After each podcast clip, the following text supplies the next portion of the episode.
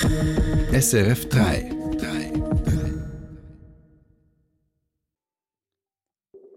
Die Aktienkurse von Banken weltweit fielen heute Morgen tief. Was ist der Grund für diesen Taucher? Dann die Räumung des Munitionslagers Mitholz ist vorerst gestoppt. Was bedeutet das für die betroffenen Bewohnerinnen und Bewohner und für das ganze Projekt? Und Italien will Schlepper härter anpacken. Ist das tatsächlich Abschreckung oder doch nur Symbolpolitik? Drei Themen jetzt bei uns im Info 3, heute mit Rebecca Villiger. Und wir beginnen die Sendung mit Meldungen. Weltweit sind Aktienkurse von Banken am Morgen unter Druck geraten. Betroffen sind auch die Schweizer Großbanken. Thomas Fuchs. Die Aktie der Credit Suisse sank zwischenzeitlich auf ein neues Allzeittief von 2,47 Franken. Mittlerweile hat sie sich leicht erholt, steht aber immer noch bei einem Minus von rund dreieinhalb Prozent. Der Börsenkurs der UBS ist rund 3,9 Prozent tiefer als bei Handelsschluss am Abend. Zu den Gründen für die gefallenen Bankenkurse sagt Wirtschaftsredaktor Ivan Lieberherr. Die Anlegerinnen und Anleger reagieren äußerst nervös auf den Zusammenbruch der Kryptobank Silvergate Capital und auf den Milliardenverlust von SVB Financial. Das ist ein Finanzierer vor allem von Tech- und Biotech-Unternehmen, eine Silicon Valley Bank, und sie braucht notfallmäßig neues Kapital. Diese beiden Meldungen führen den Anlegerinnen und Anlegern vor Augen, welche Gefahren von Kreditausfällen ausgehen können, bedingt durch steigende Zinsen. Die Rede ist bereits von gröberen Problemen im US-amerikanischen Bankensektor und das belastet die Märkte rund um den Globus. Sagt Wirtschaftsredaktor Ivan Lieber. Der Bundesrat will bei der ETH sparen 70 Millionen Franken pro Jahr. Das habe der Bund dem ETH-Rat mitgeteilt, wie dieser meldet. Der Bund will der ETH zwei Prozent weniger Geld geben. Der ETH-Rat zeigt sich besorgt. Mit den geplanten Kürzungen könnten Professuren teils nicht ersetzt werden. Das führe zu einem schlechteren Betreuungsverhältnis, weil die Zahl der Studierenden gleichzeitig wachse. Die Forschung und damit auch die Innovationskraft der Schweiz würden dadurch geschwächt, schreibt der ETH-Rat. Ob die Bundesgelder für die ETH dann tatsächlich gekürzt werden, entscheidet das Parlament. Info 3 im Berg im Berner Mitholz lagern noch immer tonnenweise Sprengstoff. Deshalb will der Bundesrat das ehemalige Munitionslager im Berner Oberland räumen lassen. Die Menschen müssen ihr Dorf verlassen. Erste Bewohnerinnen und Bewohner sind bereits umgezogen.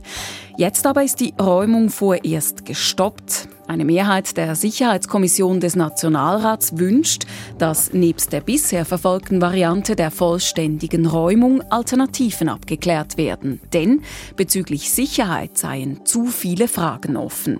Bern-Korrespondent Matthias Baumer. Sicherheit in Mitholz hat verschiedene Seiten. Zum einen jene für die Menschen im Dorf. Deshalb sollen Munition und Sprengstoffreste vollständig geräumt werden. Und noch eine andere, auch denen, die anpacken müssten, dürfe nichts zustoßen. Nationalrat Mauro Tuena sagt es so. Es ist ganz wichtig, dass die Sicherheit oberste Priorität hat. A, natürlich für die Bevölkerung, aber B, vor allem auch für jene Leute, die dann, wenn wir dem Projekt des VBS folgen, nämlich eine Räumung, die dann in diesen Stollen gehen und diese Munition herausnehmen. Sagt der Präsident der Sicherheitskommission. Und hier hat die Kommission Zweifel. Diese sei nach einer Begehung vor Ort entstanden, nach Anhörungen der Kampfmittelräumer, also jene, die Hand an die Munition legen müssen, sagt Nationalrat Alois Gmür. Auch die haben Unsicherheit äh, gestreut, in dem Sinn, dass sie gesagt haben, es müssen noch mehr Sondierbohrungen gemacht werden.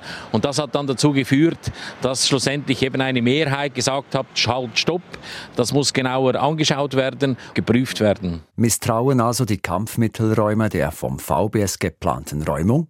Das VBS ist zu einem Gespräch über Sicherheit nicht bereit. Auf die Frage, ob das verantwortliche Kommando Kamie die Kampfmittelräume Bedenken zur eigenen Sicherheit hätten, schreibt das VBS nur eine ausweichende Antwort. Die Sicherheit der involvierten Fachpersonen hat immer höchste Priorität und ist bei sämtlichen Arbeiten gewährleistet. Für ausgebildete Kampfmittelbeseitiger sei die Arbeit mit dieser Munition Alltag. Zudem würde eine weitere Sondiergrabung vorbereitet und zusätzliche würden geprüft, um noch mehr über den Zustand des explosiven Schrotts zu erfahren.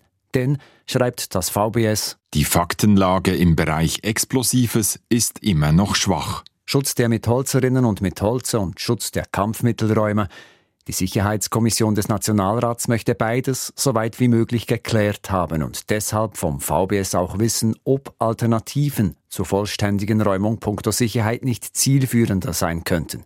Mauro Twena sagt, ist eine Verkapselung möglich oder ist es tatsächlich nur die Räumung möglich? Das VBS solle der Kommission nun möglichst rasch Antworten dazu liefern. Noch detailliertere Antworten, denn das VBS hat diese Varianten früher schon verworfen. Die Sicherheitskommission wolle einfach Klarheit über möglichst alles, wenn das Parlament 2,6 Milliarden Franken für diese Räumung bewilligen solle, sagt Franziska Roth. Es ist in der Verantwortung von uns, einerseits bei diesem hohen Betrag und andererseits bei dieser Gefahr, die höchstmögliche Sicherheit durch Abklärungen zu haben. Deshalb sei das Projekt nun für maximal ein Jahr sistiert.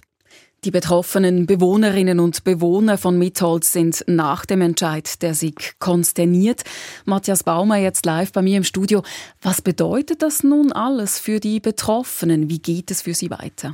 Das ist insofern für sie mühsam, weil mit diesem Entscheid der SIG auch die Gelder blockiert sind, die es im Moment dazu bräuchte, die Liegenschaften von diesen Menschen in Mitholz zu kaufen, damit sie neu bauen, umziehen, eine neue Existenz aufbauen können. Und wenn das Geld auch sistiert ist, dann passiert genau dies nicht. Und das ist für solche, die genau jetzt in diesem Prozess sind, ist das mühsam. Aber es gibt auch andere, die sich genau das, was die SIG nun getan hat, gewünscht haben. Das ist eine kleine Mehrheit in Mitholz. Die wollte immer schon diese komplette Räumung nicht unbedingt und auch andere Varianten geprüft haben. Also es ist so etwas gemischt, aber die Mehrheit in Mitholz, die Gemeinde, die Interessengemeinschaft, die sich für die Mitholzerinnen und Mitholzer einsetzt, ist eigentlich konsterniert. Die findet das mühsam, eine Minderheit nicht. Für das ganze Projekt insgesamt spielt das, glaube ich, aber nicht so eine große Rolle, dieser Zwischenhalt. Die SIK hat das Projekt für maximal ein Jahr auf Eis gelegt. Kann das denn tatsächlich so lange dauern? Theoretisch kann das sein. Ich befürchte, nein, ich befürchte nicht. Ich denke, es geht viel schneller, denn es kann sein, dass die Finanzkommission, die dieser Sicherheitskommission äh, einen Brief geschrieben hat und sie darin gebeten hat, diese Sistierung doch möglichst schnell aufzuheben, ähm, das kann bereits diesen Monat passieren und dann ginge es Ende März, Anfang April eigentlich schon so weiter, wie es bisher weitergegangen ist. Die Finanzierung wäre dann auch wieder geregelt und alles würde seinen gewohnten Lauf nehmen. Wenn das nicht passiert, dauert es länger. Es müssen noch Abklärungen gemacht werden. Dann wird es vielleicht Sommer. Dann entscheidet sich das in der nächsten Session. Das ist auch möglich. Ich denke, dass ein Jahr wirklich das absolute Maximum wäre, aber dass es früher passieren wird und alles wieder so läuft wie bisher.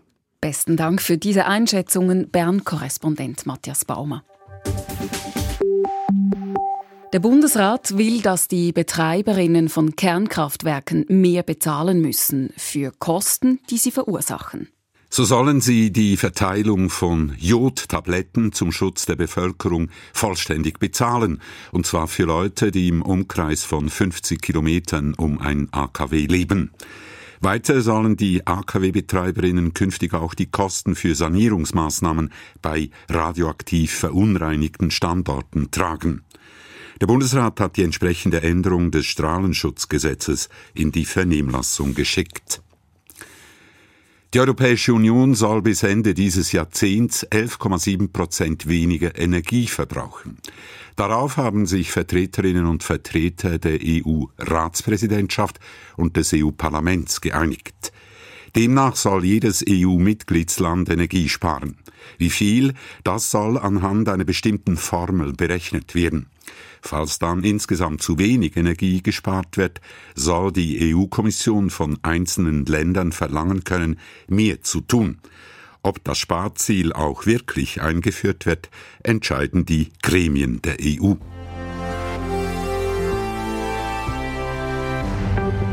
Schlepper von Flüchtlingen sollen in Italien künftig juristisch strenger angepackt werden. Ihnen drohen bis zu 30 Jahre Gefängnis. So reagiert die Regierung Meloni auf das Flüchtlingsdrama, bei dem vor knapp zwei Wochen vor der kalabrischen Küste 72 Migrantinnen und Migranten ertranken. Italien-Korrespondent Peter Vögeli. Abschreckung oder Symbolpolitik? Das ist die Frage, die sich bei diesem Gesetzesentwurf aufdrängt. Bis zu 30 Jahre Gefängnis für Schlepper, wenn bei der Überfahrt mehrere Menschen zu Tode gekommen sind, das ist ein drastisches Strafmaß, das strafrechtlich die Dimension von Mord erreicht. Auch wenn die Schlepper den Tod von Flüchtenden nicht vorsätzlich verursachten wie beim Mord, sondern ihn bei solchen Überfahrten in Anführungszeichen nur in Kauf nehmen. Andererseits in den letzten Jahren wurden höchstens einige Dutzend Schlepper verurteilt, genaue Zahlen gibt es nicht. Und meist sind es die unwichtigsten, die bei der Überfahrt mit an Bord sind, manchmal sind es sogar selbst Migranten, die sich so etwas Geld verdienen. Der großen Organisationen dahinter in Libyen, der Türkei, in Tunesien oder sogar Italien wird man so nicht habhaft. In Mafia-Prozessen wurde bekannt, dass das Schlepperbusiness lukrativer sein kann als Drogenhandel oder Prostitution. Beim Bootsunglück von Cutro am 26. Februar waren 200 Migranten an Bord der Summerlove gewesen und für jede Person kassierten die Schlepper 8 bis 9.000 Euro. Macht 1,8 Millionen. Der Gesetzesentwurf ist auch unangenehm vage. Der Straftatbestand lautet Beihilfe zur illegalen Einreise. Wie werden die Gerichte diesen Passus interpretieren? Gilt das auch für die privaten Rettungsschiffe? Ausgenommen ist nur die Rettung von Menschen in akuter Not. Die Regierung Meloni dreht also nur am kleinsten Rädchen der Flüchtlingsproblematik, die in diesem Jahr noch große Dimensionen annehmen wird.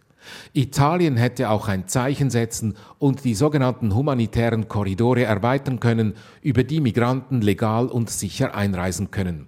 Italien hat seit 2015 beispielsweise mit Äthiopien ein solches Abkommen, das eine Quote von humanitären Einreisen erlaubt.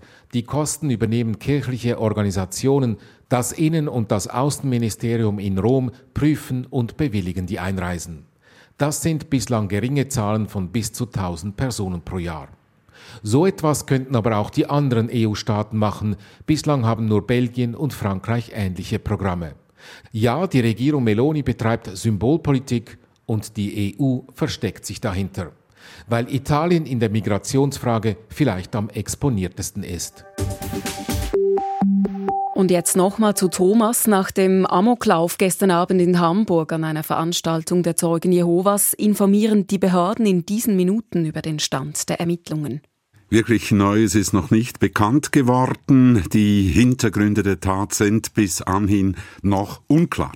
Laut Polizei gab es acht Tote. Auch der mutmaßliche Täter sei tot. Zudem seien mehrere Menschen zum Teil schwer verletzt worden. Sämtliche Todesopfer erlitten demnach Schusswunden. Die Börsendaten von SIX, der Swiss Market Index liegt im Moment bei 10.795 Punkten, minus 1,4 Prozent. Der Euro wird zu 98 Rappen 39 gehandelt und der Dollar zu 92 Rappen 88. Und das Wetter? Im Norden gibt's immer wieder Schauer, dazu ist es windig bei 12 Grad. Im Süden ist es zeitweise sonnig bei 16 Grad. So viel Info 3 für den Moment. Wir melden uns um 17 Uhr nochmal live. Jederzeit nachhören kann man unsere Sendungen auf der SRF News App. Im Studio heute Salim Staubli, Thomas Fuchs und Rebecca Villiger. Schönen Mittag.